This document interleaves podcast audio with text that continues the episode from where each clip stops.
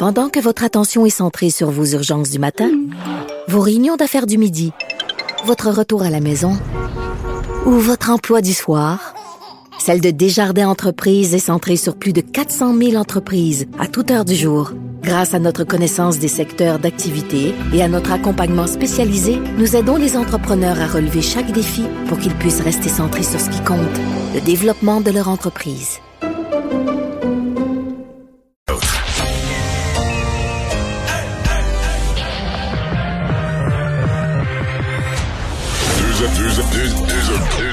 Deux, animateurs cohérents, deux visions différentes.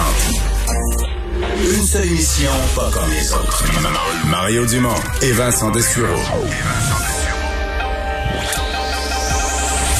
Cube, Cube Radio.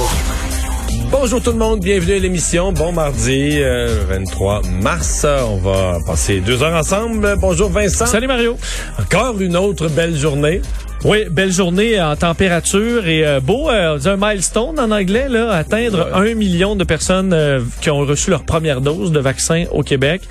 c'est le chiffre qu'on a en date du 23 mars, donc parce que c'est le fun. C'est-à-dire que ce matin, je l'ai dit quand on a reçu le nombre, qu'on avait 993 000, puis il était 11 heures, j'ai dit, on doit être à peu près, en, présentement, on doit être à peu près en train de donner la, ah, la millionième donc dose. Donc mes parents sont peut-être les millionièmes, parce qu'ils ont été vaccinés vers midi aujourd'hui. Ben, très content. Peut-être vont gagner un prix. oui, je sais pas s'il y a un prix. Et euh, te dire d'ailleurs, parce qu'il y a plusieurs doses qui arrivent aujourd'hui. En fait, euh, cette semaine, là, et la, la santé publique a fait le point. 271 000 doses de Pfizer qui vont arriver cette semaine. 58 000 doses de Moderna. Beaucoup de Moderna qui va arriver là euh, dans les prochains jours. On en voit surtout dans les pharmacies présentement. Oui. Et euh, pour ceux qui sont stressés de l'AstraZeneca, aucun AstraZeneca. Enfin, on n'en a pas reçu depuis le 8 mars. Alors, il y en aura d'autres au mois d'avril. Ce qui va rentrer d'autres, c'est ce que les Américains nous, euh, nous prêtent.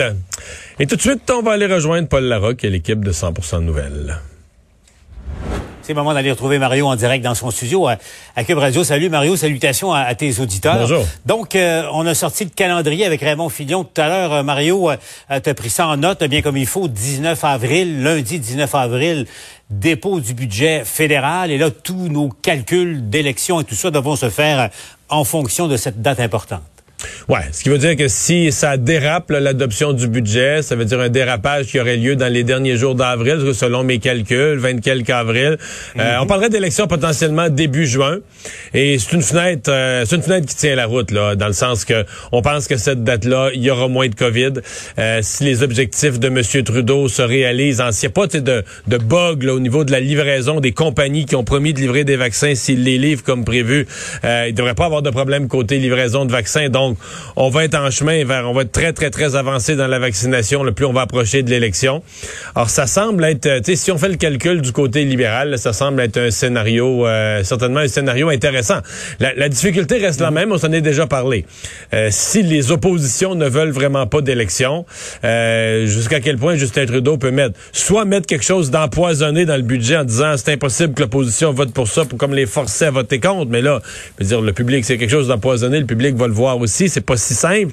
Et euh, ou soit M. Trudeau déclenche lui-même des élections.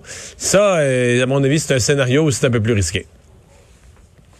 Donc, euh, on verra. Ce sera le scénario. Au fond, imaginons un dessin, un volant d'automobile, une paire de mains sur le volant et Jean Charret juste au-dessus qui, qui, qui Henri à, à surveiller euh, bien évidemment euh, Mario. Euh, revenons au, point de presse du gouvernement aujourd'hui. J'ai hâte de t'entendre sur l'esprit général, le message du gouvernement parce que comme tout le monde et je sais que tu le fais toi au microscope, tu regardes l'évolution de la situation ailleurs dans le monde. Tu sais, on regarde en Allemagne, tu as, vu Angela Merkel dire que attention là, c'est pas une troisième vague, c'est une nouvelle pandémie tellement que c'est grave.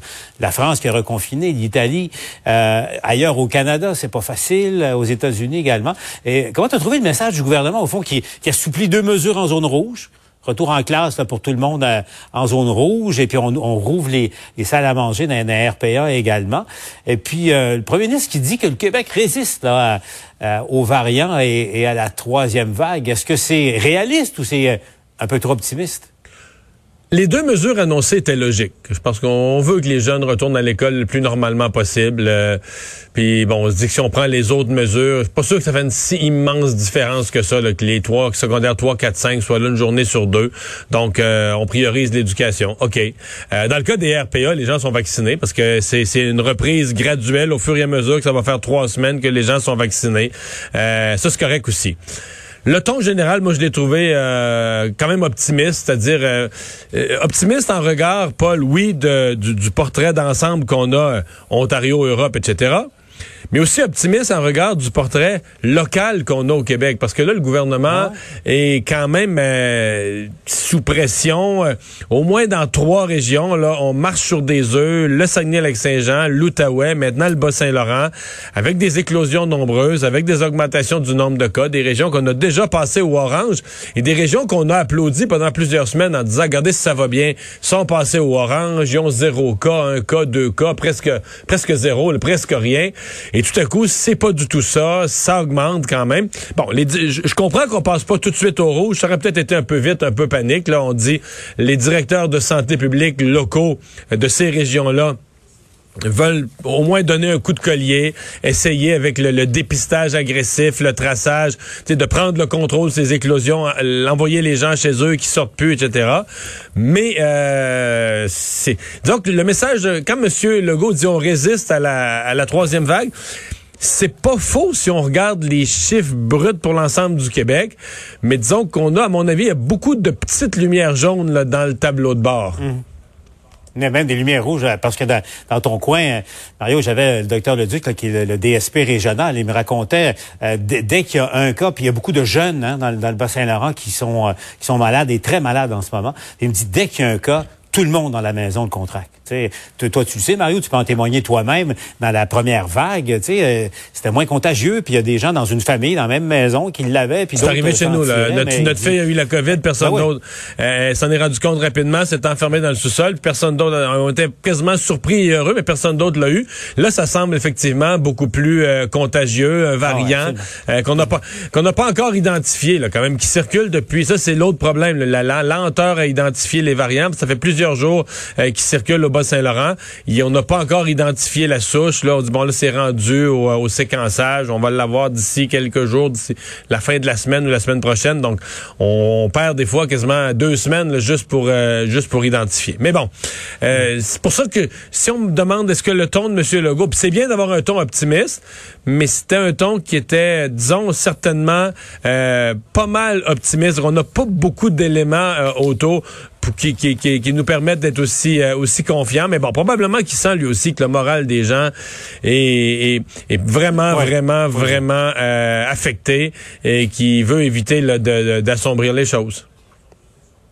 Avant de se laisser, Mario, un mot sur ce que le bureau d'enquête nous apprenait ce matin sur le, euh, le député euh, de, de, Rousseau, député caquiste maintenant, Louis-Charles Touin, euh, qui a été maire de Saint-Calice, qui a été préfet de, de sa MRC de Montcalm également. Mario, comment tu, tu vois ça? Tu as vu les partis d'opposition réclament de ce premier ministre ce qui lui-même aurait réclamé du temps où il était dans l'opposition, c'est-à-dire l'expulsion du caucus, le temps qu'on fasse la lumière là-dessus. Là. Le comportement de, de, de M. Touin à l'époque où il était maire soulève questions d'apparence claire, d'apparence, en tout cas de, de conflit d'intérêt. Mais il n'y a pas de conclusion encore, mais euh, les questions sont là. T'en, hmm. penses quoi, Mario, toi? Ben, j'en pense que l'opposition a été très habile. Hein. L'opposition euh, ne, ne, demande pas qu'il soit exclu du caucus compte tenu de la gravité de ce qui pèse sur lui. L'opposition demande qu'il soit exclu, exclu, du caucus compte tenu des exagérations qu'a fait la CAQ à l'époque où il était dans l'opposition. Je me souviens d'avoir reproché à la CAQ euh, d'exagérer à certains moments sur des questions d'éthique. Oui, il y a eu, écoute, il y a eu à une époque des problèmes d'éthique certainement au, Parti libéral, mais dans le mandat de Philippe Couillard, il n'a pas vraiment eu, pas eu de grosse affaire. C'était un mandat, le Parti libéral sur le plan de l'éthique a été euh, speak and span. Mais bon, euh, les euh, la CAQ euh, s'était faite et voulait, on voulait jouer plus blanc que blanc. Et là, maintenant, ils sont pris toutes ces déclarations-là que dès que quelqu'un... Dans le cas présent, il n'y a pas un dossier majeur qu'on peut dire le député Toin, là, il peut plus siéger. Il y a un ensemble d'affaires, certaines qui ont déjà été d'ailleurs vérifiées, un ensemble de petites affaires qui traînent dans le décor. C'est sûr que ça fait pas propre, ça sent pas bon dans le fond de la pièce. Tu te dis, voyons, qu'est-ce mais c'est qu'il y a autant de petites affaires. Mais tu sais, moi, je, depuis plusieurs années, depuis que je suis en politique, je ne suis pas de l'école des politiciens jetables, qu'on fait un reproche à une personne, puis là, au nom, au nom que le parti doit laver plus blanc que blanc, on prend les êtres humains, puis on les jette aux poubelles les uns après les autres. Si des gens ont commis des actes graves et répréhensibles, pas de problème à sanctionner ça. Mais ils sont, ils sont quatre partis à l'Assemblée, puis s'ils jouent aux politiciens jetables, tout le monde, toutes les vont y passer chacun leur tour, toutes les partis vont, brûler des êtres humains, et tous les partis vont avoir de la misère à recruter après. Donc, il faut se garder une certaine réserve, mais c'est sûr que dans le jeu partisan, de dire, regarde, l'autre, il est pas mieux, puis moi, je, suis moins sale que lui, mais lui, est encore plus sale, puis tu pensais que tu vas gagner des points. Puis les partis sont pas capables de résister à ce jeu-là. Et quand la CAQ était dans l'opposition, ils étaient parmi les pires. Aujourd'hui, ils sont au pouvoir, puis ils se font servir les mêmes critères. Hein, ils se font dire, pourquoi, quand vous étiez dans l'opposition, là, la barre était haute, là, était là, la barre de l'intégrité, puis là, vous vous en souvenez plus à ce temps que vous êtes au pouvoir. Monsieur Legault se débrouiller avec ça? Mario, je te laisse retourner à ton émission. Salut. À demain.